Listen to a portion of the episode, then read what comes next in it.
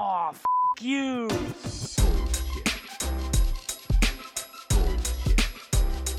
Bullshit. Bullshit. Bullshit. Bullshit. Bullshit. Bullshit. Three, Bullshit. two, Ready. one. Bullshit. Bienvenida a UXPS, bienvenida al podcast. Este es un episodio que estamos grabando con video. Esperemos que salga con video, si no, sí o sí lo van a, escuchar 100% en audio. Eh, hoy tengo una gran invitada que ya pasó por, ya el podcast la conoce de alguna manera porque pasó por un live en Instagram, la gente le hizo un montón de preguntas, hablamos como una hora por allí y de repente un día dije, hey, ya va, pero nunca terminé invitando al podcast, debería invitarla. Así que eh, ya es oficial, estamos acá con Liz, em, pero me gustaría que ella misma les cuente quién es y qué hace para dar un contexto y luego comenzamos con, con el tema que tenemos para hoy. Muchísimas gracias. Eh, hola Cris y bueno, hola a toda la gente que está escuchando y quizás mirando este MV MVP de- del podcast con grabación. Eh, bueno, yo soy Liz Nenning, eh, soy formoseña, vivo en Buenos Aires hace 10 años, eh, soy diseñadora gráfica y licenciada en diseño multimedia e interacción. Estoy eh, enfocada en lo que es UX hace varios años. Eh, actualmente estoy especializándome en temas como la inclusión digital, la accesibilidad y la ética profesional y, bueno, ramas referidas a esas cuestiones. Eh, trabajo eh, como UX Product Designer en Gnosis, que es una empresa que, que hace investigación y desarrollo que ofrecemos información crediticia de las personas.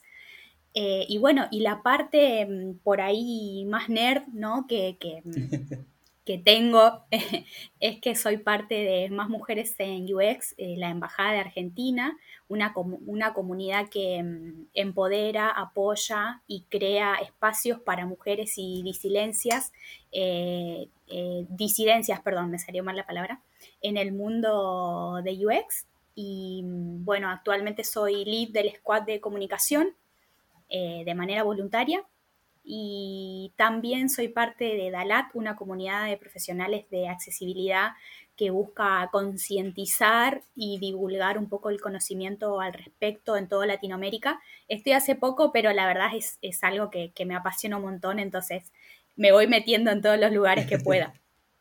Claro. Así que bueno, eso más o menos eh, soy yo, creo que no me olvidé nada, pero es una, una breve presentación de, de lo que soy como profesional. Claro, no, está buenísimo. Está buenísimo porque le, le da una muestra a las personas de por qué le tengo que dar pelotas a esta charla, básicamente. Así que está muy bueno. Y además, este podcast tiene como una casualidad bastante particular porque resulta que eh, Liz em, básicamente comenzó un proyecto, que ahora les voy a contar un poco más sobre eso, comenzó un proyecto con una persona que grabó conmigo, que es Daniela Peñaranda. Las personas que siguen el podcast por ahí la tienen en mente. Eh, y Daniela escuchó a Liz en un, en un podcast que se llama UX en Español, con Fer, no sé, seguramente también conocen ese podcast. Y a partir de ahí se pusieron en contacto y crearon un proyecto. Entonces me gustaría que le digas a la gente... Hicimos match. Claro, hicieron match, hicieron el primer match eh, registrado de un podcast en español de UX. O sea, increíble. Exactamente, exactamente. Eh, sí, la verdad que, que fue así, como el destino de, de- de los nerd UX que nos encontramos, el, el viento nos amontona. Eh, Sí. Y bueno, nos pusimos en contacto y la verdad es que, que somos dos manijas, como se dice en Argentina, que es como que somos muy eh, motivadas, ¿no? De, de hacer cosas y estamos como muy interesadas en lo que es ético, en, en lo que es, bueno, diseño ético específicamente. Y bueno, así que te- doy acá la primicia que junto a, Dan- a Dani eh, eh, soy la cofundadora de, un, de una comunidad que se llama Diseño Ético, que bueno, va a salir a la luz pronto, pero bueno, está bueno también contarlo para que las personas que estén interesadas en participar puedan contactarse conmigo o con Dani eh, de alguna manera ya cuando más adelante, cuando tengamos todo armado, podamos salir con todo, ¿no?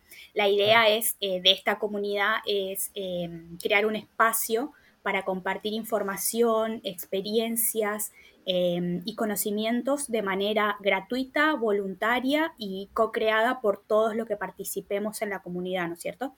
Sí. sobre mm, específicamente sobre los retos humanos y medioambientales que trae el diseño digital eh, de hoy en día, eh, en la actualidad y bueno, eh, para el futuro. Y bueno, ahora nosotros estamos específicamente hablando de UX, pero el diseño ótico justamente puede ser bastante amplio y, y es como, hay un montón para hablar. Tal Así cual. que bueno, primicia para el podcast. Primicia, bien, mi primera, mi primera primicia, vamos.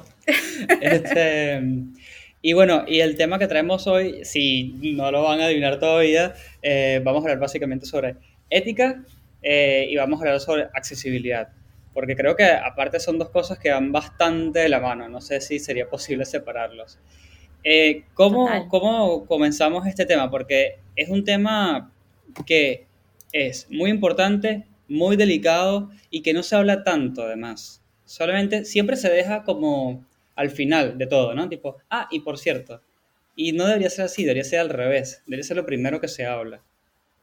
Totalmente, es algo que, como vos decís, en realidad me parece que es como UX, como se dice, al final, que ya lo tenemos medio incorporado, que decimos, bueno, al final del proceso agregamos UX. No, en realidad es un mindset que tiene que ser cross a todo el proyecto, inclusive a toda la organización, porque es una manera de pensar y es una manera de pararse enfrente a, a cualquier eh, problemática, ¿no es cierto? Claro. Entonces, eh, no sé, podemos empezar diciendo qué es UX para quizás algún despistado que, que cayó al podcast y todavía no, no tiene claro qué es, y tampoco, y también para todas las personas que están dentro de UX que, que se siguen cuestionando qué es en realidad UX, porque hay un montón de, de- de- de brillos y colores alrededor de esto, pero qué es realmente y poder ir relacionándolo con la ética y la accesibilidad, como vos decías, que viene muy de la mano. Eh, entonces, bueno, lo que hacemos los diseñadores eh, de experiencia de usuario es eh, buscar, eh, diseñar soluciones, experiencias basándonos en las necesidades y las problemáticas de las personas usuarias, ¿no es cierto? Básicamente es como tipo el, el- el concepto que, que tiene UX eh, como, como significado. Claro, Y, y hablando un poco de qué, qué es la accesibilidad también, porque bueno, podemos ir hablando de, de- de- de- de la significancia de cada palabra. Y la accesibilidad se refiere a que justamente esos productos y servicios que nosotros estamos diseñando, que estamos construyendo, sean accesibles para todas las personas usuarias, pero realmente para todas las personas usuarias. O sea, que esas personas usuarias puedan acceder, usar, interactuar, convivir con estos productos y servicios, independientemente de la diversidad funcional que tengan, que tenga eh, esa persona en ese momento con la que está en ese momento específico que está interactuando con, con algo que vos creaste, ¿no es cierto? claro.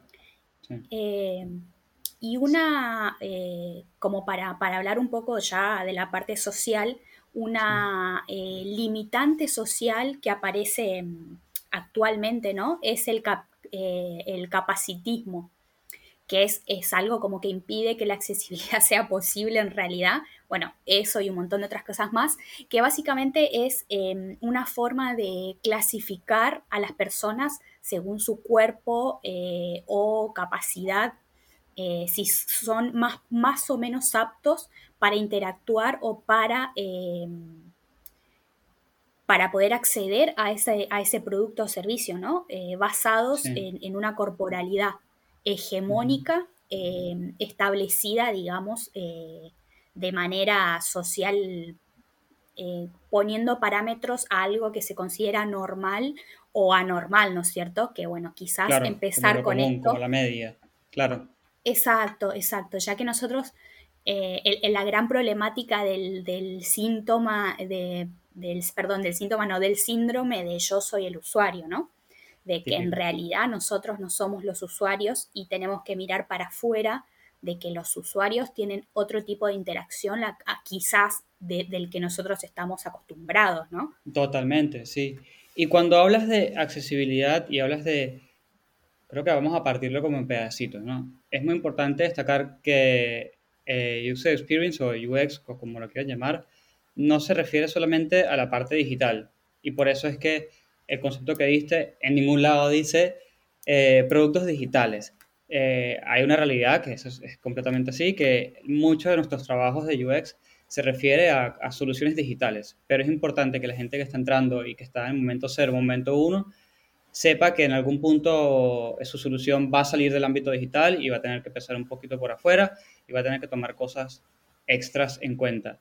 Y por otro lado, la accesibilidad, eh, eh, cuando hablas de diseñar un producto que sea accesible para todos y que todo el mundo lo pueda usar, ¿hay algún tipo de límite? Y te explico por qué te hago esta pregunta. Porque en algún punto, leyendo, como todos los UXers que leemos y leemos todo el día, eh, me encontré con un artículo que decía, sí hay que diseñar para todo el mundo, pero sí que hay un límite y ese límite está en el punto donde ya de, no puedes, eh, cuando creas ese producto accesible para ciertas personas, eh, discriminas a otras. Entonces ya para, para este nuevo grupo tienes que crear un producto especial. Y me pareció interesante el concepto porque aparte me pareció súper real, como muy honesto, me pareció el autor diciendo esto. Y no sé cuál es tu punto de vista con, con respecto a eso. Bien, mira, eh, ya empezamos a debatir así de entrada. Sí, de eh, fuerte. no, yo creo que está bueno, está bueno ese tipo de pensamientos, eh, pero también hay que tener en cuenta eh, que no todos los conceptos que se escuchan y que se leen, no digo que está mal, obviamente que está bueno que todos empezamos a escribir y, y pensemos justamente, creo que ahí está la cuestión, que nos pense, empecemos a cuestionarnos nosotros mismos qué es lo que estamos haciendo. Claro. Todos, tanto yo como vos o el que nos está escuchando, trabaja en algún mercado, en alguna industria. Como vos decías, no todo es digital. Eh, alguna persona está trabajando en alguna fábrica de juguetes, por ejemplo, y está haciendo uh -huh. eh, una jornada de ideación para hacer un juguete, por ejemplo. Eh, y también está bueno que tengan el concepto de accesibilidad y de accesibilidad, de, perdón, de accesibilidad y de UX dentro uh -huh. de, de, de, esa organización y, y de, de, esa construcción que están haciendo. Entonces, me parece que siempre tiene que ver un poco de lo que vos estás haciendo, cuáles son tus, eh, tus parámetros, cuáles son tus tiempos, cuál es tu presupuesto, cuál es tu manera de trabajar, cuál es tu equipo. Siempre tiene que contextualizarse uno y entender dentro de lo que puede estar trabajando y lo que puede hacer y hasta dónde puede llegar, eh, poder hacer eh, lo más accesible posible todo, ¿no? Eh, claro. Hay cuestiones específicas que son, por decirlo así, eh, globales, porque, por ejemplo, del lado del diseñador siempre se puede tocar el tema del contraste, sí. que, que, es una cosa que, o sea, con ese tipo de cosas no vas a, a, a no incluir a algunas personas, porque claro. en realidad todo lo contrario, si vos te pones a analizar eh, el ratio de contraste de algunos colores y tomás esas decisiones ya desde el comienzo del momento de armar tu manual de marca o tu sistema de diseño, eh, yo creo que ese tipo de decisiones no van a, a, excluir a nadie, inclusive todo lo contrario, van a, a incluir a más personas. Eh, hacer un código, hacer un código limpio, ordenado, semántico, eh, va a hacer que los lectores de pantalla eh, lean mejor el contenido uh -huh. para las personas que interactúan de esa manera con la web. Claro. o una aplicación también, el mismo, que el código esté limpio para que la persona que esté navegando con un, de esa manera, interactuando de esa manera, lo pueda hacer. Y yo creo sí. que ese tipo de decisiones no van a impedir a la persona que no usa un lector de pantalla poder navegar tranquilamente una en una página web, por Totalmente. ejemplo. Inclusive uh -huh. va a favorecer al SEO, eh, al SEO en cuanto a, a, negocio, ¿no? O sea, eh, dependiendo, o sea, yo, yo, creo que eso va, apunta más, eh, así hablando acá Sí, lo que estoy pensando, ¿no? Porque no, no, no, no, sé a qué iba ese artículo, pero por ahí apunta más a lo que es diseño industrial, quizás, ¿viste? Que, claro. que son objetos más tangibles, que quizás uh -huh. eh, los usos y las interacciones son más físicas, ¿viste? Que, uh -huh. que mm, puedan usar o no algunas otras personas, quizás eso sí puede ser un poco más limitante, pero uh -huh. hablando de lo digital y, y, y de lo que... Mm, eh, por lo menos hablo yo porque soy diseñadora UX actualmente, uh -huh. eh, entonces me, me, me, me, voy a lo que yo hago, ¿no? O a lo que yo sé y a lo que estoy estudiando. eh, en ese aspecto me parece que la accesibilidad es importantísimo. Y también entender que, que no es tipo o, o soy accesible o no soy accesible, no. En realidad puede, puede, hacer- puede haber un parámetro de que vos empieces a incorporar pequeños cambios y sobre todo que empieces a investigar, eh, que, Sí. que empieces a, a leer al respecto, a comprender y sobre todo a escuchar a más personas usuarias, porque son las personas usuarias lo- las que usan, eh, interactúan con tu producto o servicio, sea cual sea. Entonces vos Sí. en base a eso puedes tomar decisiones. Eh, y ahí está la cuestión de que vos entiendas y comprendas y prestes atención y tengas una escucha activa y una vista activa, ¿no? Porque también hay que observar a la persona usuaria porque no solamente eh, es lo que dice, también es lo que hace. Es lo que Entonces, hace, que es nada, es, es como es como súper amplio, pero me parece que la respuesta a eso es depende. O sea, terminamos resumiendo Depende, todo, ¿no? depende. Me encanta. Siempre aparece el depende en UX y en este caso me parece súper apropiado. A veces, hay veces que lo, que lo usan como de- por vagancia, pero en este caso es súper apropiado porque es muy importante. Y tocas un punto eh, interesantísimo que es el punto del negocio, ¿no? Eh, la accesibilidad eh, no funciona en contra del producto, todo lo contrario, y mucho menos en contra del negocio. Más bien te está abriendo las puertas a que tu círculo eh, de clientes posibles o lo que sea que, que tengas sea más amplio todavía. Totalmente, totalmente. Es como una mochilita que la accesibilidad tiene de que se cree que, que por... Y también se cree como que es un, un extra en el trabajo y en realidad no. Eh, cuando vos lo planteas desde el comienzo o vas haciendo incorporaciones pequeñas, no es una carga y los resultados a largo plazo, inclusive a veces a, largo plazo, a corto plazo, eh, son muy favorables, tanto para Sí. el negocio como para las personas. La idea es encontrar un equilibrio. Entonces, eh, nada, igual vamos a seguir hablando de esto más adelante y tengo como algunos, eh, Claro. Algunos por qué de, de- de ser ético, por ejemplo, o tener una buena ética eh, en lo que sería como profesional, ¿no? Eh, no me quiero Claro. adelantar. Claro, exacto, no nos adelantemos, exacto, no, pero está buenísimo porque abre la puerta a que nos cuentes un poquito sobre qué es la ética, ¿no? Que recuerda que el tema era accesibilidad y ética, entonces ya hablamos un poquito de accesibilidad, comencemos con la ética. Exacto, muy bien. Eh, bueno, como anteriormente desconstruimos un poco el concepto de, las palabras, eh, ahora vamos a hacer lo mismo con, o, voy a hacer lo mismo con la, con la palabra ética, que mm, etimológicamente eh, la palabra ética tiene una traducción del griego que significa costumbres, igual que moral, pero en latín. Eh, entonces es loco, ¿no? Esta unión, aunque obviamente los significados vienen de hace mucho tiempo, pero eh, me pareció interesante el cruce del significado de, de ética y moral. En general Sí. conocemos a la moral como eh, qué es lo que debo hacer, ¿no? Y a la ética que por qué lo debo hacer. ¿Qué Exacto. serían? Son, son conjuntos eh, de actitudes, convicciones, creencias y formas de conducta que ya sea de manera individual o grupal nosotros tenemos, ¿no? Y las costumbres eh, son construidas socialmente eh, y culturalmente Sí. y son, eh, están siempre envueltas eh, en cambios y adaptaciones eh, que tenemos constantemente en la sociedad y mucho más nosotros que estamos inmersos en, en una industria eh, tan tecnológica, por así decirlo, ¿no? Que cambia cada seis meses o tres, no, ya, ya no sé, ya perdí la cuenta. Sí, de, de un día al otro a veces. Sí, literal, tal cual.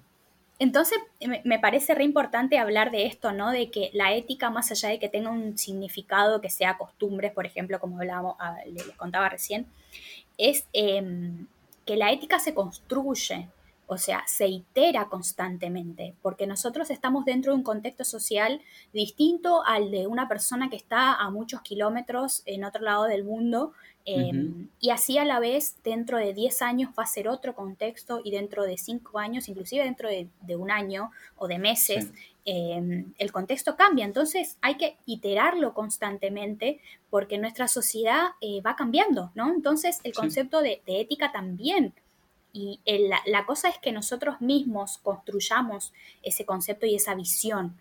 O sea, Sí. tenemos cambios constantes en la tecnología, tenemos cambios constantes en los grupos etarios de las personas, que esto es importantísimo que se empiece a hablar en UX, que es eh, ya que crece el rango de personas mayores eh, por la baja tasa de natalidad que, que- que lo estamos viendo actualmente, y, la extensión también del año de vida de, de todos nosotros, por la medicina, por el cuidado, por el deporte, no sé, vivimos más años que hace mucho tiempo, ¿no? Vivimos más Sí. años la- las personas.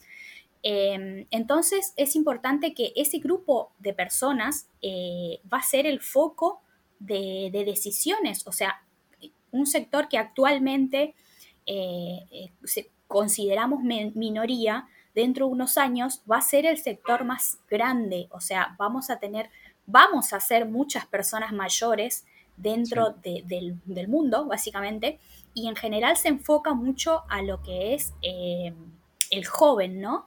El Sí. que tiene buena vista, el que puede interactuar con una pantallita con muy poco espacio.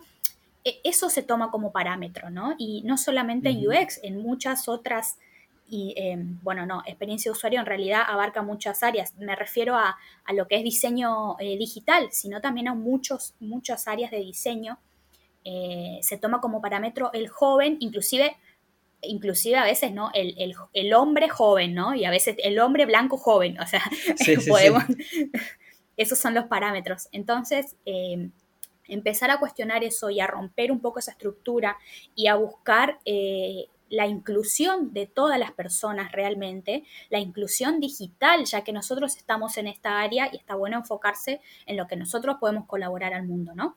Eh, quizás suene como re, re idealista lo que Interrumpo este episodio un segundo para contarles algo. Si están buscando especializarse en las habilidades más demandadas del mercado laboral junto a expertos de la industria, les recomiendo unirse a Coderhouse, la comunidad de aprendizaje en línea y en vivo más grande de Latinoamérica. Allí van a poder estudiar marketing, diseño UX, UI, programación, producto y data. Formarán parte de cursos con un enfoque práctico, mentorías personalizadas y acompañamiento en la inserción laboral y mucho más. Además, les comento que si van a la descripción del episodio, pueden eh, obtener un 10% de descuento adicional usando mi código UXPS Podcast. Así es, adicional. estoy diciendo, pero...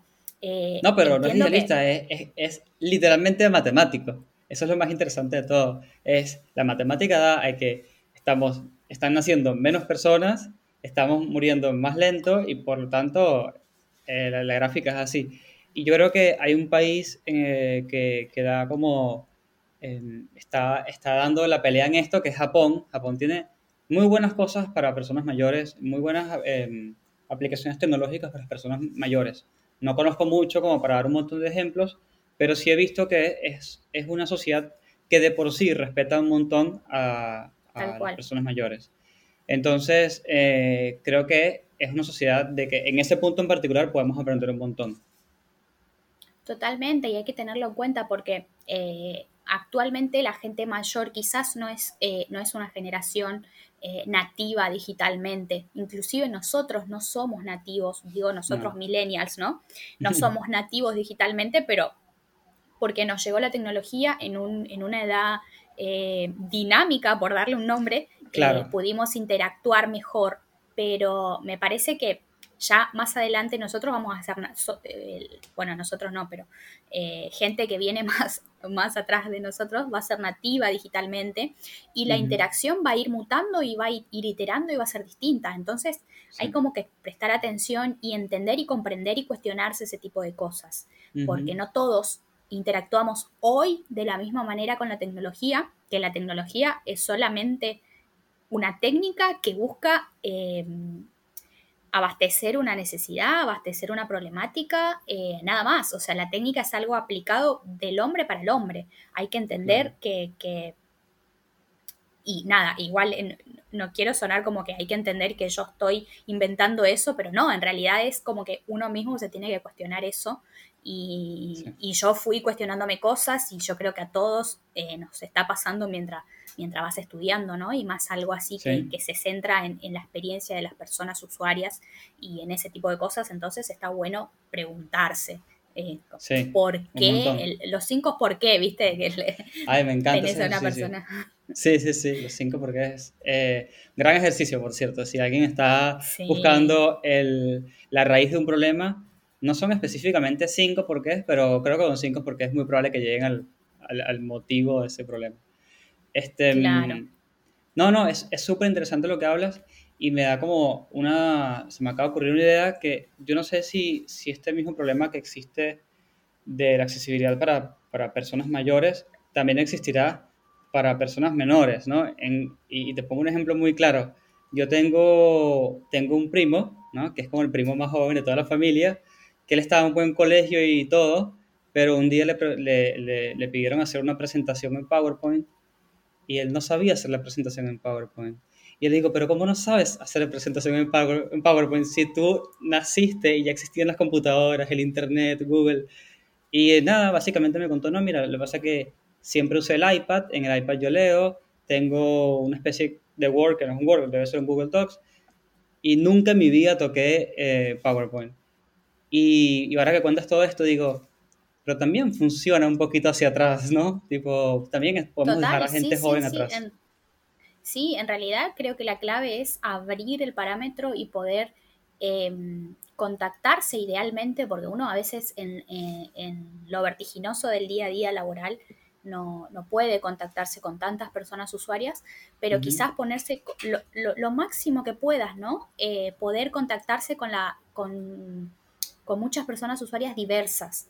Eh, y a- cuando hablamos de diversidad, hablamos de edades, eh, sexos, em, género, eh, funcionales, eh, Sí. cualquier, o sea, todo lo, lo máximo que vos puedas, eh, la, la información máxima de esas personas va a ser oro puro realmente, porque te va, te, va, te va a mostrar la experiencia y el día a día de esas personas, ya Sí. sea con tus productos o servicios o con la tecnología o con el objeto o, o servicio o producto, no sé qué, qué más decir, interactúe co- con, ellos, ¿no? O sea, cómo, Sí. cómo la persona, no sé, una persona que vos pensás que, que está con el teléfono así y en realidad no, la persona lo usa todo el día así. Por darte un Claro. ejemplo así súper común, eh, siempre del otro lado puede, puede sorprenderte algo y puede eh, darte una gran solución y abrirte un poco más la cabeza en cuanto a, Ujú. a- a lo que vos estás queriendo proponer. Porque nosotros somos, viste, diseñadores de experiencia. Suena como muy también soñador, porque es como decir, Sí. diseñadores de sueño.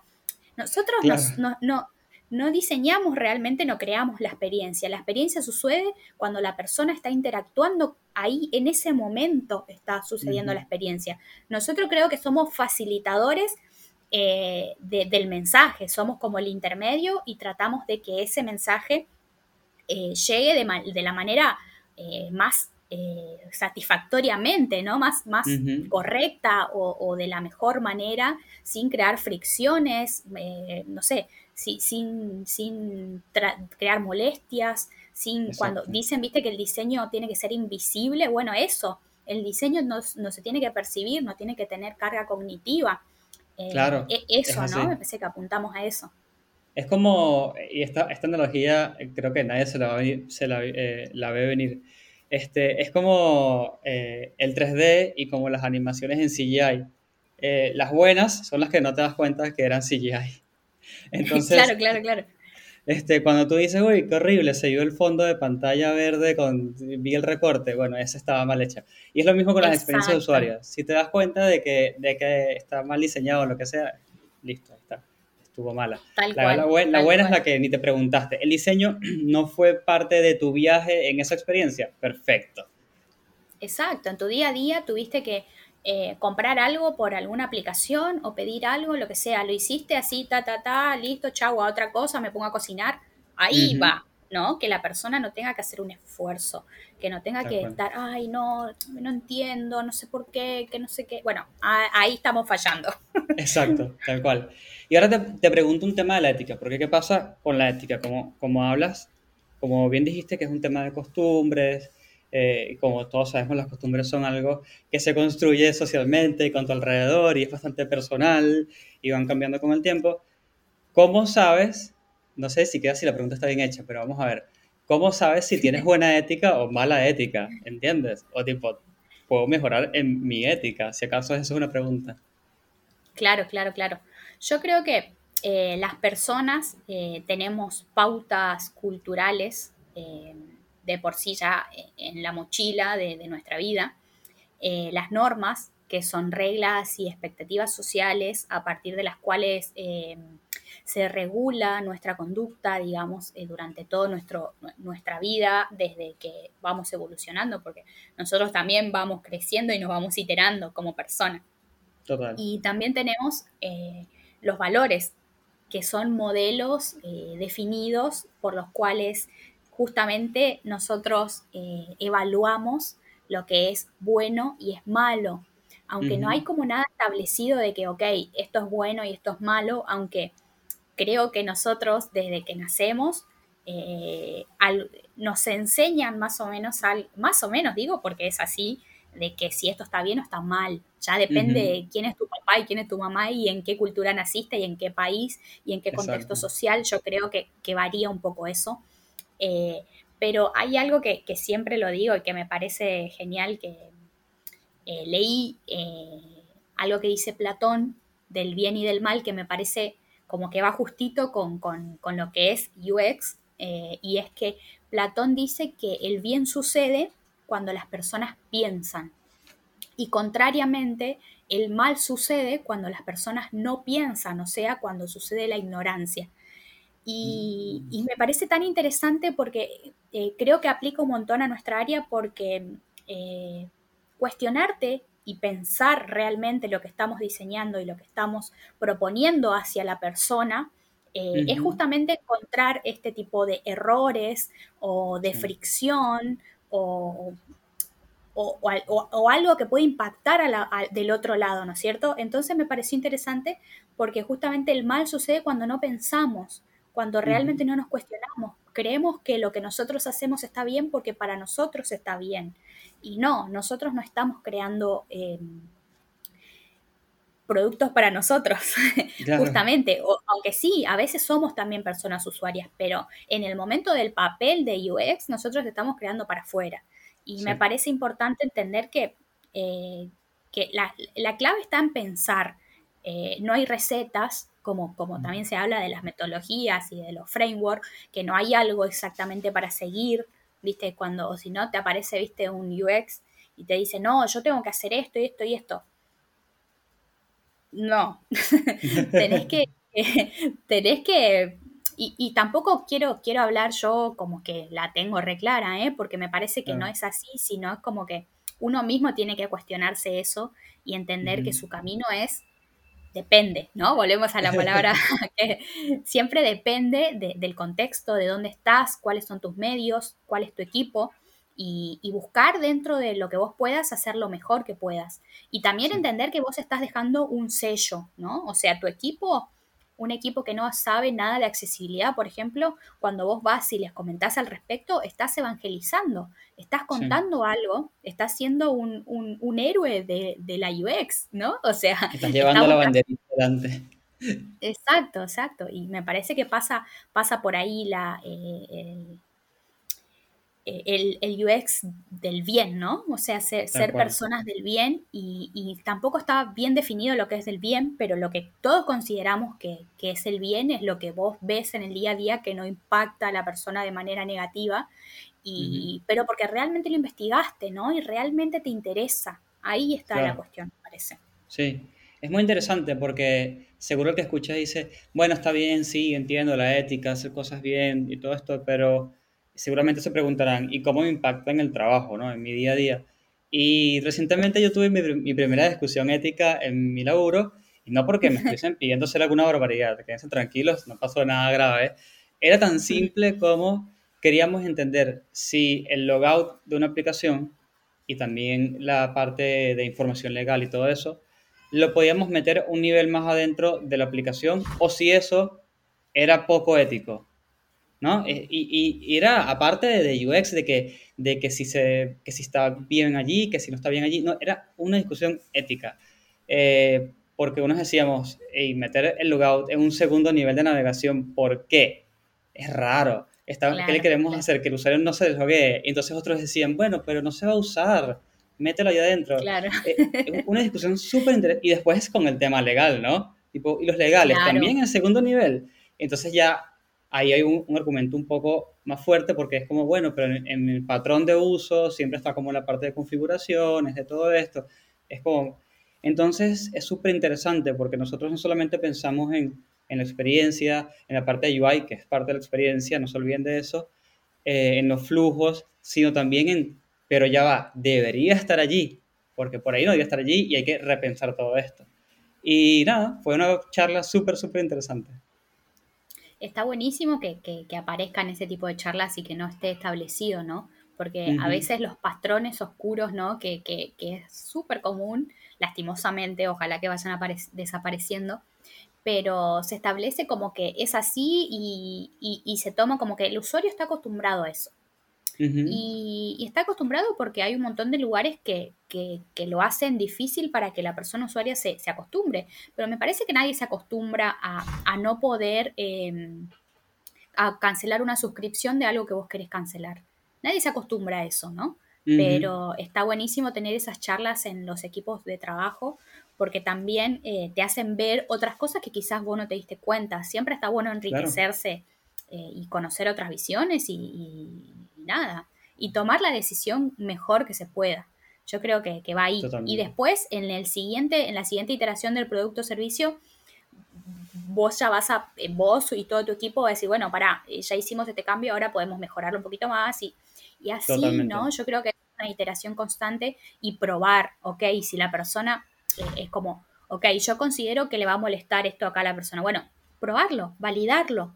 Si realmente a tantas personas, sí, la verdad es que no lo entienden, le parece confuso, ok, hagámoslo más claro. Eh, y, y hay un montón de cosas que abarca la accesibilidad, eh, Sí. inclusive el lenguaje, el lenguaje claro, que, que- no haya carga cognitiva en la comprensión de los textos, ¿no? O sea, eh, hay un montón de cosas para ir iterando en equipo y para proponer como cambios dentro de una estructura. Totalmente. Sí, de hecho, eh, también leí eh, cómo usar de manera accesible los emojis o los emoticones, depende cómo, cómo los llamen, en, en diseños. Porque, a ver, los emojis ya son parte de nosotros, ya están allí, ya no- la discusión de que si hay que usarlos o no hay que usarlos ya pasó, están allí, se pueden usar. Y básicamente la recomendación era, era súper sencilla. Si vas a poner un emoji en un botón, ponlo después del texto. ¿Por qué? Para que el lector primero lea el texto y después está el emoji y ese es otro problema. Pero eh, por lo menos la persona va a entender de buenas a primeras qué es ese botón. Exacto, y también otro, a- habla justo que lo dijiste, también eh, había leído que, bueno, había leído y es lógico también, el emoji tiene un significado, o sea, tiene un, un- un texto alternativo, ¿no es cierto? Que, que también lee Sí. el lector de pantalla.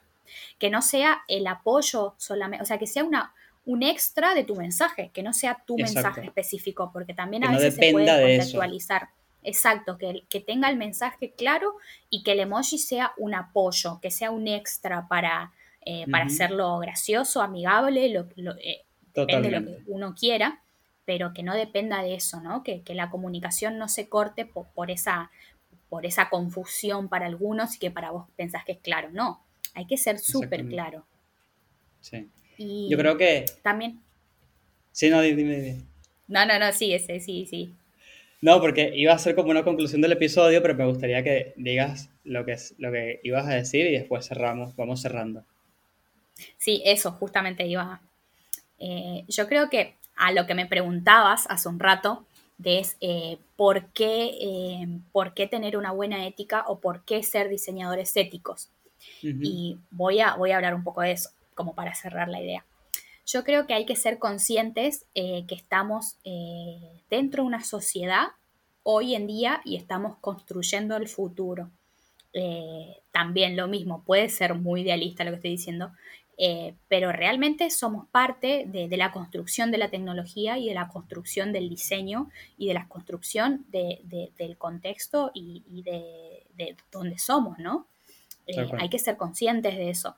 Eh, y para eso, eh, dentro y, y, el hoy, nosotros también creamos confiabilidad en las personas usuarias. Nuestros productos y servicios tienen que ser confiables. Yo creo que eso es importantísimo, la transparencia. Eh, y para obtener mejores resultados justamente a largo plazo, inclusive a corto plazo. Eh, siendo éticos, eh, todas las personas van a querer estar con vos, ¿no? Y digo, volviéndole una persona a ese producto o servicio. Van a querer Sí. ser, ser tus amigos, ¿no? Eh, y también, sobre todo, y recalcando y poniéndolo en negrita y en mayúscula, es eh, la responsabilidad profesional que tenemos nosotros. Eh, Totalmente. y también para dar seriedad a, a la profesión, porque realmente somos responsables de, de lo que se está haciendo y de la interacción que puede tener una persona con un producto o servicio. Totalmente. Y bueno, para empezar, como ya venimos hablando, yo creo que es importante informarse al respecto, eh, educarse, eh, leer, eh, investigar un poco al respecto, entender el poder y el impacto que tenemos en el día a día de las personas usuarias, evangelizar, me encanta esa palabra, evangelizar, digamos, a- y, y me refiero un poco a, a contar este tipo de cosas eh, a mi equipo de trabajo, eh, a tu amigo que se dedica quizás al diseño pero de otra rama, Ujú. eh, o alguien que está construyendo algún producto o servicio, está bueno eh, evangelizar, compartir este tipo de información y sobre todo aplicarlo, aplicarlo, probar en tu día a día, estar ahí pendiente de eso. Eh, y, y ahí uno va descubriendo cosas realmente cuando está eh, con las manos en la masa, ¿no? Como dicen. Así es. Y yo creo que también lo más importante es que, que ya lo venimos diciendo, es escuchar otras perspectivas, porque también siempre hablan un poco de, de, de- del- de lo rico de, de un equipo multidisciplinario, pero también es importantísimo que tus usuarios sean diversos, que no Sí. siempre tus usuarios tengan un mismo rango de edad, un de rasgo, eh, un, mismo rasgo de, eh, de diversidad, digamos, eh, funcional o, cultural, no sé, tratar de, conseguir de alguna manera de a poco ir conociendo más perspectivas y más personas usuarias. Ujú. Sí, tal cual. Y yo hago como un cierre más hacia, hacia el diseñador que está sentado ahora en la compu y le digo que si se fija, si se fijan el episodio eh, no está hablando de que hagan peores diseños, de hecho habla de que hagan mejores diseños, no habla de que lo limiten, más bien habla de que lo, lo- se abran a, a muchas más posibilidades. Este, y también creo que un mensaje muy importante es que fíjense que una discusión tan, tan amplia como, lo que, como es la ética, fíjense que sí tiene un componente práctico en el día a día con ese ejemplo que les puse. O sea, no, no es como que se quedan con la enseñanza de, de que, de que es ética y hasta ahí quedó. No, en realidad van a suceder instancias donde, donde va a suceder literalmente una conversación práctica, así que es completamente real. Eh, ya para ir cerrando, me gustaría que le digas a la gente dónde te consigue, dónde te molestan, dónde te escriben, etcétera. Eh, buenísimo. Bueno, yo creo que en todas las redes estoy como Liz Nenning. Tengo Sí. Instagram, eh, TikTok, ah, ahora hago TikTok, estoy Oh, re, re moderna. Y eh, LinkedIn y Facebook. ok. Así que donde quieran me pueden contactar. eh, me encanta, me encanta hablar con muchas personas. Así que no hay problema. Y también, bueno, eh, las comunidades de las que soy parte también pueden contactarnos. Más mujeres en UX. Estamos en Instagram, LinkedIn, Twitter, eh, Dalat, también en Instagram, LinkedIn, eh, Twitter me parece que no. Y bueno, y la próxima comunidad de diseño ético, que bueno, ya próximamente aparecerá, pero para todos los que quieran y estén interesados en, en- en poder compartir esto y, y crear también un poco de contenido desde Latinoamérica, eh, está bueno que, que, nada, nos, me escriban a mí o a Dani y seguramente vamos a hacer algo muy genial y vamos a poder compartirlo con la comunidad. Tal cual. Y no se preocupen que yo dejo todos estos links, ahora yo le digo Liz, mándame esta lista, y yo, le- y yo dejo todos esos links en la descripción del episodio, así que no, no es un tema de memoria, no se preocupen. Si están en Spotify, específicamente, eso ya está verificado por mí, los, los links son cliqueables, así que ni siquiera tienen que copiarlos. Em, y bueno, a todo el mundo que llegó hasta el final del episodio, como siempre, muchísimas gracias y nos vemos en la próxima. Chau, chis.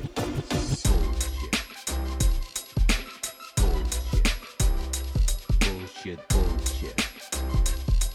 Bu- bu- Bullshit. Bullshit. Bullshit.